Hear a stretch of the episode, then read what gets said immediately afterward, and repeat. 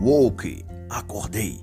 Um guia para a justiça social, Titania McGriff. Este é um trabalho de análise literária e não reproduz as opiniões do autor, e nem tenta ser um audiobook da obra. Por isso mesmo, não dispensa a leitura do livro. É uma tradução minha do original em inglês e pode conter incorreções, mas que não comprometem o entendimento da compreensão da mensagem do autor. E eu me refiro ao autor ao invés de à autora, devido a que Titania McGriff não é uma pessoa real, mas uma personagem criada por Andrew Boyle, escritor, comediante, crítico social e colunista de vários órgãos de imprensa internacional. Doyle é nascido na Irlanda do Norte e tem bastante atuação no Reino Unido, chegando a apresentar programas de TV de cunho satírico político. Sua personagem, Titania, foi uma criação para o Twitter em 2018, com a finalidade de, através do humor, fazer refletir sobre a cultura woke, que, como o nome diz, representa a tal classe acordada ou despertada para os problemas sociais. Os textos e posts de McGriff dava tom ao que pensa e expressa essa parte da sociedade moderna, que se fazem de vítimas de uma suposta discriminação, preconceito ou racismo estrutural. E para dar destaque aos absurdos que a cultura woke vem perpetrando no mundo, Titania foi criada para ser exatamente uma representante desse movimento, possuindo em si todos os, os estereótipos típicos dos que assumem essa forma de ser que agrupa padrões do politicamente correto, da esquerda caviar, da censura digital, do vitimismo e do feminismo. E assim, McGriff é um exemplo perfeito da mentalidade sob a qual vivem os wokes, aqueles que estão acordados, despertos para a alegada justiça social. E suas ideias e trejeitos dão visão ao quão ridículo e nocivo é essa crença e comportamento social que está dragando principalmente a juventude.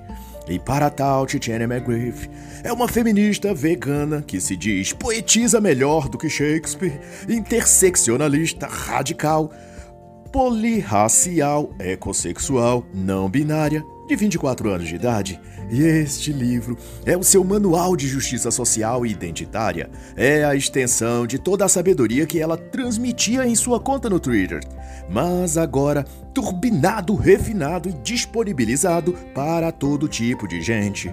E ela de fato mostra essa sua pretensão e petulância, escrevendo que ser acordado é muito mais fácil do que as pessoas pensam. Basta adicionar uma bandeira de arco-íris ao seu perfil do Facebook ou gritar com uma pessoa mais velha que não entende o que significa não binário e você já está melhorando o mundo, diz ela. Lembrando que todas as colocações atribuídas a Titânia remetem a um tom satírico e de múltiplos significados, pois o autor verdadeiro, Andrew Boyle, busca fazer, através da personagem, uma denúncia da concepção moral, intelectual e psicológica que se percebe no movimento woke. Adeptos das agendas identitárias, do politicamente correto, da linguagem neutra e todas essas pautas da esquerda marxista ou progressista. E ela diz mais: afirma que as redes sociais permitiram a pessoas como ela mostrar-se inteiramente sem que precisasse fazer nada. Ativistas como eu, coloca ela então a si mesma acima dos outros, estão liderando uma nova guerra cultural, detectando preconceito como cães destemidos da moralidade, expurgando corajosamente a injustiça. E ela prossegue dizendo que, para dar um exemplo concreto de nossas conquistas, é o que Tchetchenia afirma, conseguimos ampliar a definição da palavra nazista para incluir qualquer pessoa que tenha votado no Brexit ou que já tenha considerado votar em um partido conservador. Essa foi uma vitória importante para a causa progressista e significa que há mais nazistas na Inglaterra hoje do que havia na Alemanha na era de Hitler. E é assim o pensamento woke. Ele se projeta para fora da realidade, criando verborragias em lugar de argumentos que não procedem nem verdade e nem bom senso. Exemplo também disso é o que diz a representante fictícia desse movimento de lacração e cancelamento, denominado woke, no caso a personagem de Tiana McGriff. Em outra fala, ela diz que um homem nunca será capaz de acordar completamente, tornar-se woke, pois sua masculinidade é iminentemente tóxica. Só as mulheres podem acordar, declara ela, pois as mulheres são deusas celestiais, irmãs de sangue da bruxa sagrada da lua. Só não pergunte o que isso quer dizer realmente. Sou narradora da verdade, uma destruidora do patriarcado. Estou armada com o falo de um gênero neutro, fudendo os inimigos da justiça. Eu amamento os bebês da esperança com meus seios robustos da igualdade. Meu dever é guiar as pessoas pelos campos minados da justiça social. Imagine que eu seja um oleiro em sua oficina e que você seja um barro em minhas mãos. Isso parece loucura ou desvaneio puramente fictício. pois são esses exageros retóricos e narrativos que reproduz verossimilmente o repertório de coisas estúpidas que a patrulha Woke fala e diz por aí.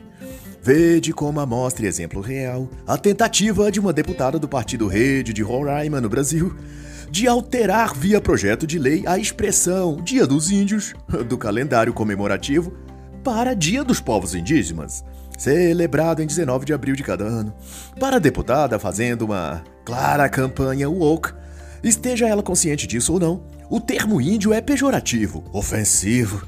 Ressalta-se que desde 1943 a data e a expressão está exatamente assim, e nunca antes houvera queixas de que os índios ou a sociedade se sentissem ofendidos Curiosamente, esse tipo de alegação só veio a começar a circular na opinião pública depois que o movimento woke surgiu. a meu ver, isso é o que o autor verdadeiro desta obra, Andrew Boyle, tenta mostrar através da fictícia Titania McGriff que as loucuras narrativas desses movimentos de justiça social ou identitários pretendem realmente guiar as pessoas para fora da realidade, afastá-las do bom senso e da percepção dos fatos, alienando-as ao ponto de terem uma visão totalmente obscurecida da realidade. Para os autores Ellen Pluckrose e James Lindsay, esse estado de coisas se tratou da introdução, ou melhor, da aplicação na sociedade do que se chamou nos anos 1960 e 1980 de pós-modernismo. Para Lindsay Pluckrose, aquilo que foi teorizado por intelectuais sociais como a teoria crítica e o que chamavam de acesso injusto ao poder, fora de então adaptadas e carregadas politicamente e a partir de 1980 e início de 1990, disseminados em forma de ideias revolucionárias também chamadas de construtivismo crítico na época. Para esses dois autores, essa virada pode ser entendida como o pós-modernismo aplicado e contém o cerne do que se transformou hoje nesse ideário abraçado pela cultura woke, que são teoria queer, crítica da raça, questões identitárias e de minorias, os conceitos de justiça social, ativismo ambiental, climático, etc. E muitos desses importantíssimos pontos são abordados nesta obra, que considero imprescindível, como teoria queer no capítulo 4, teoria crítica da raça e interseccionalidade no capítulo 5, estudos de gênero no capítulo 6, o próprio tópico de justiça social no capítulo 8, enfim. Essa é uma obra que deve ser lida compreendida e espalhada por toda parte lugar. Talvez, na minha opinião, a obra mais importante da última década. E de volta a Titania McGriff, nossa personagem woke, ela se identifica como um ícone da geração millennials e na vanguarda do ativismo online. E esses pressupostos eu destaco aqui porque eles são o cerne ideológico do que pensam e sentem os militantes do movimento woke real. Eles arrogam para si a ideia de que são uma vanguarda, construindo algum tipo de mundo novo que só eles são capazes de fazer, pois são jovens, espertos e totalmente conectados ao modernismo tecnológico. Em outros termos, se sentem os salvadores do futuro, exterminando o passado e outras, assim como tudo que supõe os wokes, que são heranças culturais dessas gerações ultrapassadas. Isso é, família, religião cristã, trabalho duro, estudo, desenvolvimento profissional, boa índole, não apoiavam as drogas nem a vagabundagem, etc, etc. Os woke se autodenominam os acordados. E significa na mente deturpada deles que todos os outros estão dormindo, de olhos fechados para os grandes temas da atualidade, que não passa dessas baboseiras de gênero, linguagem neutra, racismo estrutural, machismo tóxico, sociedade patriarcal, dívida histórica com os negros, com os índios e blá blá blá blá blá. Resumindo, toda essa salada de bosta que esse ativismo de esquerda defeca por aí. eu posso ter nascido acordada, diz também McGriff, voltando eu à celebridade europeia woke. Mas eu vim para um mundo que não tem nada a ver com acordado. é por isso que eu sou tão radical. Minha primeira ação assim que eu nasci foi fazer xixi no obstetra. Isso é McGriff dizendo. Eu sou filha única de pais advogados. Estudei escola particular e tirava férias nas Ilhas Maldivas. Mas isso era uma estratagema de meus pais para desviar a atenção da opressão que eu sofri. De eu ter nascido em um mundo heteronormativo patriarcal e supremacista branco. Enfim, eu era um bebê feminista desde que nasci. E veja só como fui oprimida desde o nascedouro pelos valores opressores da cultura ocidental tóxica. Nos meus primeiros seis meses de vida, minha mãe me amamentava continuamente com leite materno, não percebendo que eu era uma vegana. Eu não sei se ela não se importava com meus sentimentos ou se era mesmo uma forma de abuso dela. Com meus quatro anos de idade, eu sofria comendo regularmente uma quantidade saudável e normal de alimentos que meus pais insistiam em carinhosamente me dar. Era muita opressão. Quando eu me matriculei na creche, decidi me identificar como gênero não binário. De alguma forma eu sabia que tinha de resistir à opressão da heteronormatividade. Naquela época o termo ainda não existia, mas eu já estava anos-luz à frente do meu tempo. Com cinco anos de idade, eu já combatia os preconceitos sociais generalizados contra o sistema reprodutor feminino e já soletrava sinônimos imaginativos para a palavra vulva. Sorrindo, meu irmão. E daí por diante, discorre ainda Titiana McGriff, querendo Andrew Boyle simbolizar a dissonância cognitiva dos adeptos da moda woke. Comecei a me destacar em todas as disciplinas, exceto biologia, física, química, economia, história, religião, informática e matemática. Seria Tchênia ainda dizendo: não porque eu era um fracasso nessas matérias, mas porque elas eram construções patriarcais para perpetuar o privilégio branco. Sem dúvidas, as notas baixas foram um ato corajoso de autossabotagem subconsciente. e assim ela vai dizendo: Em meus estudos superiores, estudei línguas modernas em Oxford e fiz mestrado em estudos de gênero, escrevendo uma dissertação sobre tecnopaganismo e a natureza corrosiva do futuro cis masculino. Eu estava preparado para a vida no mundo real. Ainda na faculdade escrevi o poema Castre Todos os Homens Brancos. E o reitor proibiu de que fosse publicado. Disse que não era muito bom uma clara demonstração de misoginia institucionalizada. Como protesto, fiz uma performance gritando poema na rua principal coberta de sangue menstrual e jogando sujeira em quem passava. ela havia tomado posse do poder da palavra, segundo ela. Ela escrevia poemas que eram adagas afiadas da verdade nas próprias definições que ela faz em seu livro. e no Twitter, não esqueça. E assim, declarava Tchênia tal como ressoa a voz das centenas e centenas feministas woke pelo mundo ocidental moderno. Minha missão é impulsionar a mudança para melhor no mundo, despertar as consciências das pessoas que estão como uma fera sonolenta presa em coma por muito tempo. Eram também palavras dela. O movimento woke, que significa acordei, Trata disso, de pessoas jovens sobremente dispostas a rotacionar a sociedade para a direção dessas teorias feministas, dessas ideias identitárias e das pautas progressistas padrão, dizendo que esse processo seria um despertamento da sociedade e que acordar essa sociedade traria ao mundo um futuro melhor, de igualdade e justiça social, sem héteros, sem masculinidade, sem isso, sem aquilo, sem nada do que sustenta a sociedade há séculos ou milênios. E tanto é que um dos capítulos se intitula Foda-se o Patriarcado que, como já dito, busca aludir ao que pensam e como veem o mundo essa geração woke, que na obra está espelhado nas falas e dizeres da ativista Titiana McGrath. E ela diz que não importa o que a pessoa faça na vida ou quão possa ser bem-sucedida, ela sempre será uma vítima do patriarcado. E essa compreensão, segundo ela, é a chave do empoderamento da mulher ou das classes minoritárias.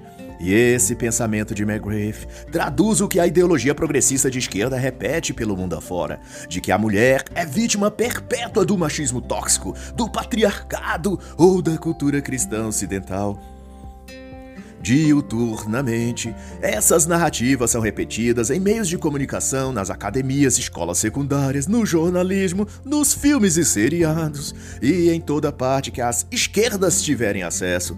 E desde o início dos tempos e mesmo antes, as mulheres são oprimidas sob o peso do patriarcado. Também declara nossa personagem woke. As mulheres podem votar, ter carreira, casar, descasar, ter filhos ou abortar.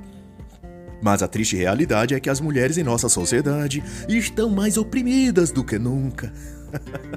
e o amigo leitor não espere que Titiana McGriff ou qualquer mulher feminista woke da vida real vá definir em critérios objetivos em que exatamente elas são oprimidas. Se já alcançaram tudo que a primeira, segunda, terceira ou quarta ondas feministas disseram que elas precisavam para serem livres e felizes.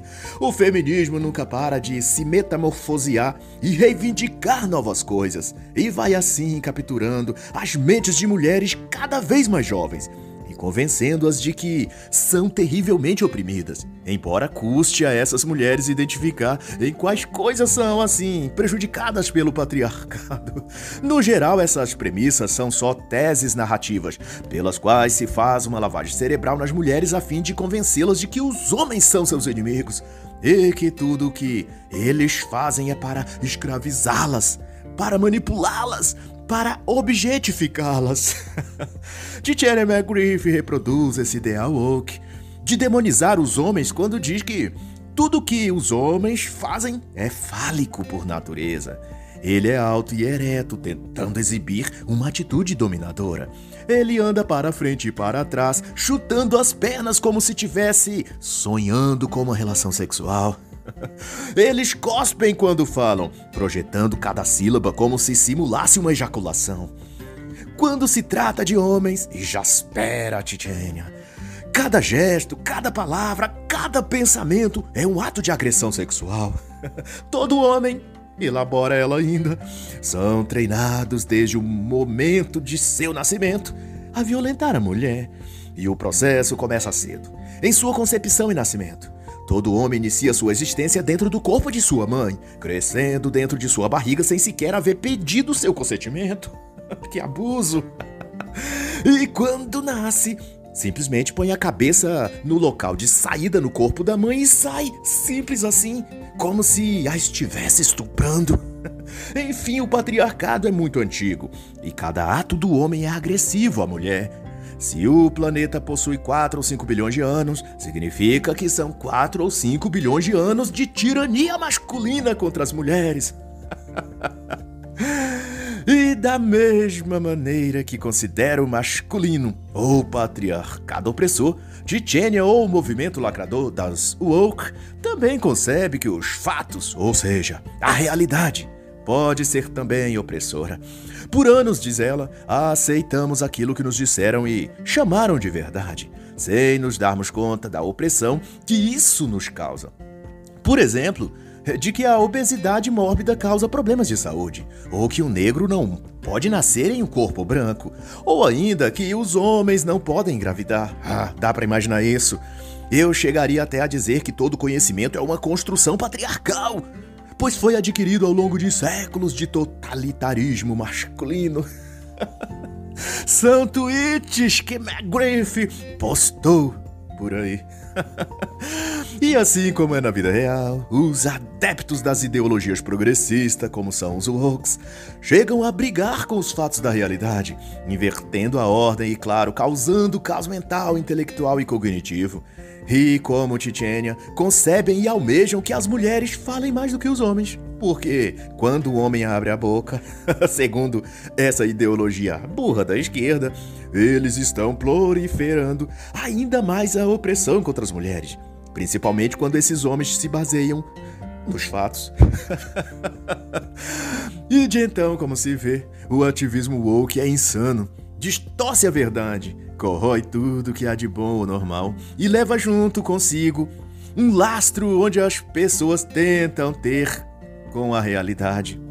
Elas perdem contato com a realidade e com a verdade. E isso está expresso e nítido na missão que todo militante progressista arroga para si. Como também anuncia Tchênia, noutra parte, em que afirma que sua mensagem é explicar às pessoas por que elas estão erradas em tudo. E ela própria reconhece que a internet é a grande e melhor arma para militar pela justiça social.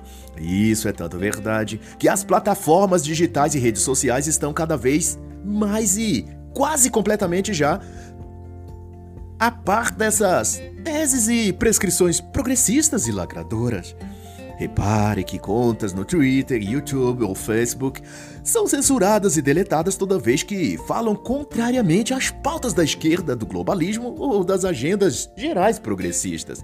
Falar que homem é homem, que biologicamente há o sexo masculino e o sexo feminino, por exemplo, ou que cabe aos pais e não ao Estado escolher como educar seus filhos, ou falas favoráveis aos homens, aos héteros, ao cristianismo ou ao espectro da direita na política, Quaisquer dessas coisas atrai o ódio e perseguição imediata, e é o que está sendo patrocinado pelo ativismo woke.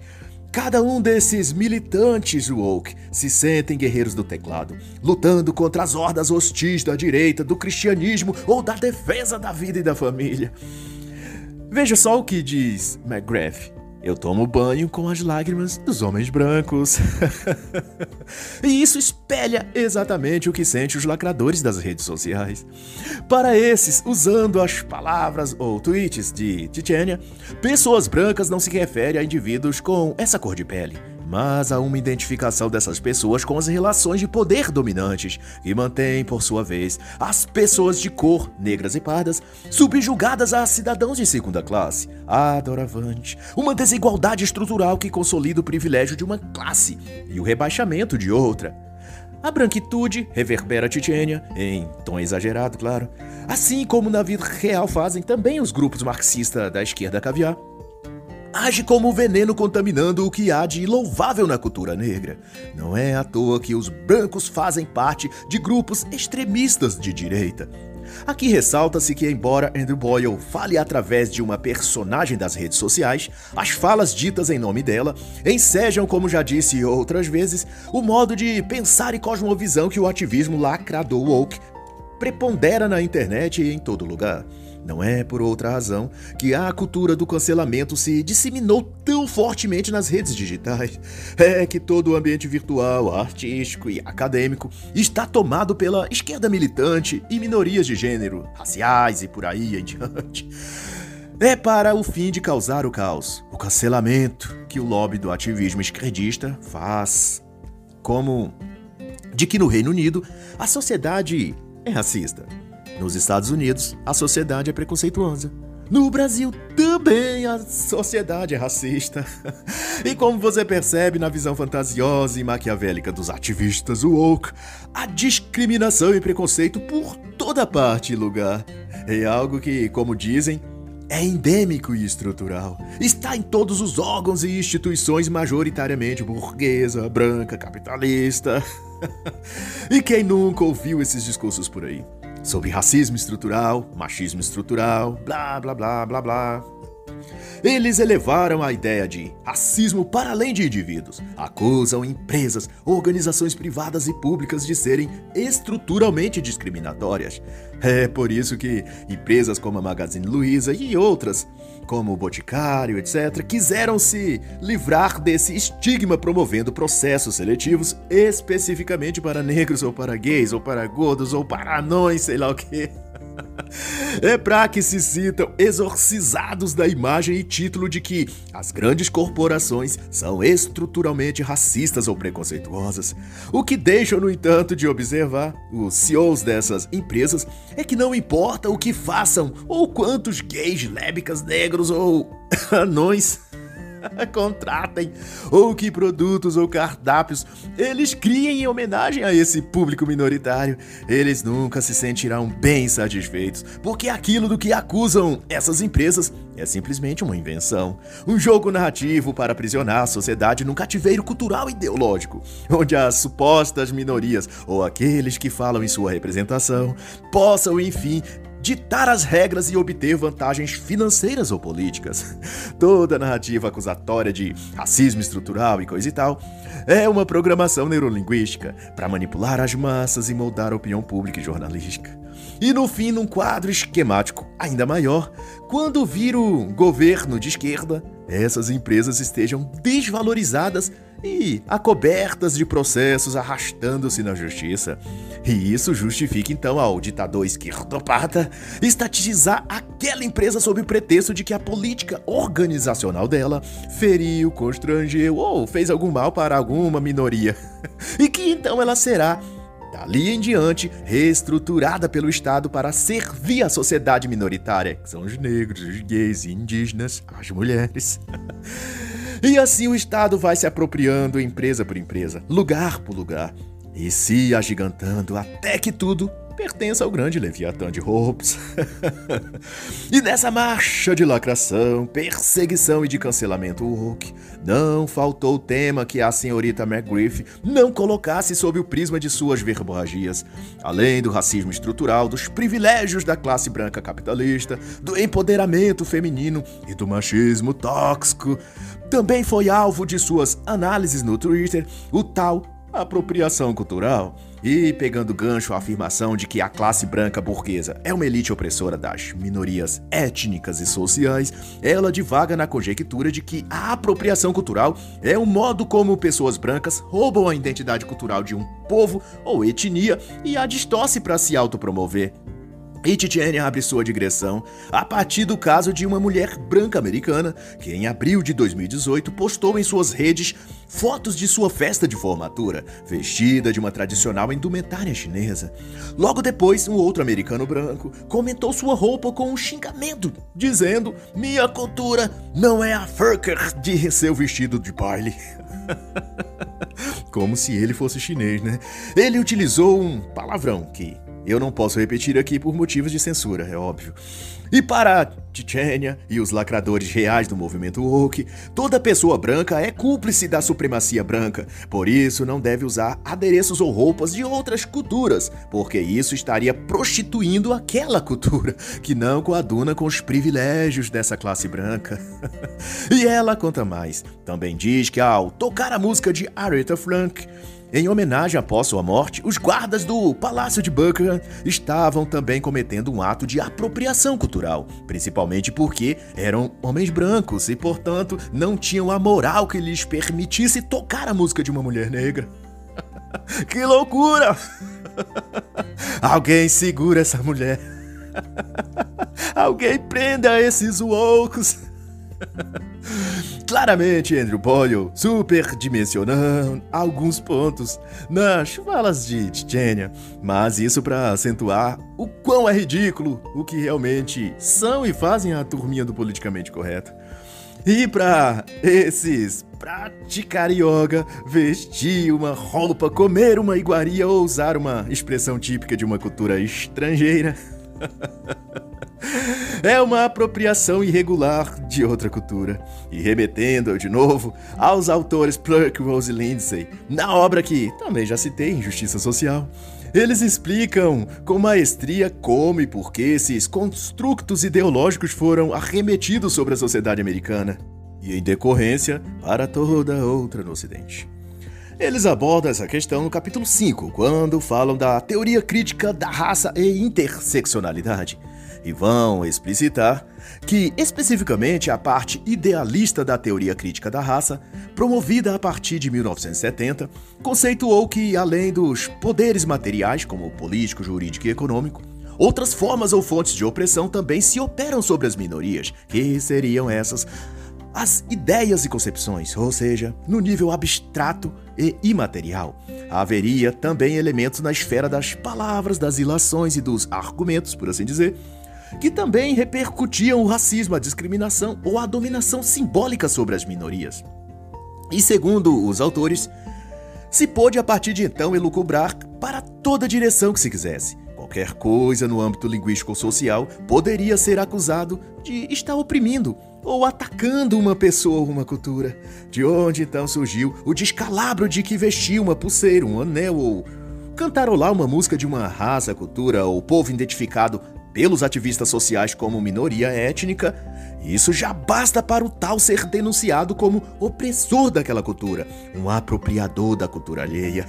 e no geral, para não ter que discorrer e comentar as nove páginas que compõem esse capítulo na obra de Lindsay e Pluckrose, basta que a teoria interseccionalista, da qual emana tipos de idiotices como a da apropriação cultural, reduz tudo num povo ou cultura a uma questão de privilégio de classe e supremacia branca. Assim, se percebe por tabela que o tal selo azul ou o atestado de politicamente corretos, ou no mais popular sinalização de virtude que hoje os woke tentam representar, também se pode dizer que decorre dessa tal teoria interseccionalista de raça, o que para mim é muito nome para pouca merda. o que é tudo isso senão cocô, esterco, vômito pútrido? Nada de define melhor o movimento woke, a esquerda, o marxismo, o progressismo e essas ideias malignas. pois assim não é, como explicar o que disse Valerie Solanas, feminista e escritora da obra Misândrica Manifesto Scum, de 1967. Lembrada aqui por Tchênia quando disse que chamar o homem de animal é um elogio. E também o que a própria McGriff tweetou, de que o nosso mundo é barulhento, rude e masculino. Um inferno, portanto, disse ela. E é nessa esteira de ódio, de discriminação contra os homens e de clara misandria que as feministas usam e abusam de sua criatividade satânica para inventar histerias coletivas como o movimento Me Too, o próprio movimento Woke. O movimento Ele Não, se quisermos reportar algo que aconteceu aqui no Brasil. Todas essas coisas são manifestações inescrupulosas e radicais de ódio, de misandria e de um mal deliberado. E no ponto em que fala da modinha do feminismo, da ecossexualidade, que é uma vertente feminista que elabora um tipo de fetiche sexual com plantas e árvores, Tchênia, como faz as feministas lacradoras das redes sociais, justifica-se que essa inclinação pérfida erótica na suposição de que Homens são estupradores em potencial. Espalhou-se então, há poucos anos atrás, no Brasil e no mundo, o jargão ideológico de cultura do estupro, em que todo homem é um estuprador, basta que ele tenha oportunidade. E dando ênfase a esse ridículo verbal, McGriff escreve que a heterossexualidade é um estilo de vida repugnante, e é o que se fomenta no coração dos homens, o desejo de violentar sexual todas as mulheres. É claro que ela não tem como pontuar isso na realidade, porque tudo não passa de uma divagação sem nexo que o feminismo se utiliza para fomentar suas fantasias imorais. E conforme vemos, o esquerdismo causa tanto mal ao psicológico humano que da simples proteção ambiental que bradavam lá pelos idos dos anos 90, os ativistas de esquerda, até palmeando a iniciativa Eco 92, evoluiu para o ativismo climático, que se resume na suposta defesa dos ursos polares ante o derretimento das geleiras, etc, etc. e enfim, chegou a indecorosa ecossexualidade, em que a própria natureza vegetal é vista ou utilizada como objeto sexual ou com premissa e caracteres eróticos. Na internet é possível achar vídeos de manifestações feministas ou protestos desse tipo, onde elas praticam atos ou cenas eróticas com árvores, simulando rituais sexuais em oferenda até a mangaia. Um comportamento bizarro e doentio, mas que, seja aqui na literatura ficcional da personagem Tchênia ou na vida real, nos discursos e comportamentos de muitas feministas, é anunciado pelos meios midiáticos como algo natural, hum, inovador, revolucionário ou como um exemplo a ser imitado pelas novas gerações de meninas. Como a própria McGriff diz, é uma visão evoluída da natureza, que só pessoas esclarecidas e espiritualmente superiores podem conceber, de que a natureza deixa de ser mãe para se tornar amante delas. e conclui regurgitando que o sexo também é uma forma de ativismo. E seguindo essa proposição, Tchênia vai pontuar sobre a liberação sexual da mulher, mas o capítulo em si é permeado de tantos termos chulos e palavrões que não daria para eu dilucidá-los aqui. Mesmo porque é contraintuitivo achar tantos sinônimos para os termos de baixo calão que são utilizados pelo autor, representando o dizer de Tchênia. Mas, em resumo, o capítulo exalta e incentiva que as mulheres liberem-se e descubram a maravilha de pensar só em sexo e nada mais.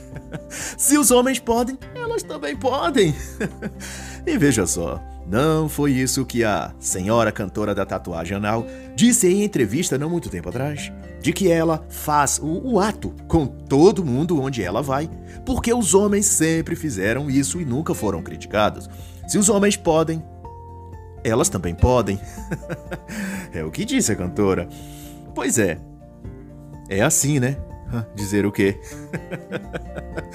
Para as feministas, imitar os piores comportamentos dos piores homens significa empoderamento.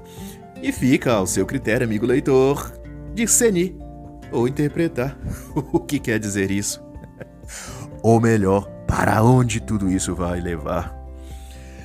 E depois disso, então, Tchênia repercute o que o feminismo apregoa sobre o casamento. De que ele é um calabouço patriarcal, uma instituição heterossexista que aprisiona as mulheres há séculos. E para as feministas, elas de fato anunciam nas escolas e universidades que o casamento é uma forma que os homens criaram para impedir das mulheres expandir suas capacidades e potenciais. Ao torná-las mães e esposas, os homens estariam prendendo-as em seus lares, enquanto eles podem sair para o mundo e enriquecer. O que se trata, né, ao ver de McGriff e do feminismo, de uma mercantilização das mulheres, dizer então não ao casamento para esses grupos radicais misândricos é a mulher se emancipar e ser realmente empoderada e feliz. Boa sorte para as mulheres que acreditar nisso. Na conclusão de tudo, o movimento woke é parte de uma utopia socialista que utiliza e se apoia no ativismo e militância dos adeptos e aficionados pelo totalitarismo marxista, para embriagar a alma e o espírito das massas e conduzi-las a uma servidão voluntária ao status quo comunista. Como disse Klaus Schwab, tirânico do Fórum Econômico Mundial, no futuro você não terá nada e será feliz. e é nesse processo que trabalham os lacradores, censores e progressistas woke das redes sociais, de demover da sua vida os bens materiais, tudo pertencerá ao Estado, e da sua alma tirar todo bem, toda paz, toda fé e toda a consciência e percepção da verdade, da realidade e da moralidade. E assim encerra a análise da obra Woke Acordei um guia para a justiça social, de Tchênia McGriff, personagem de Andrew Boyle.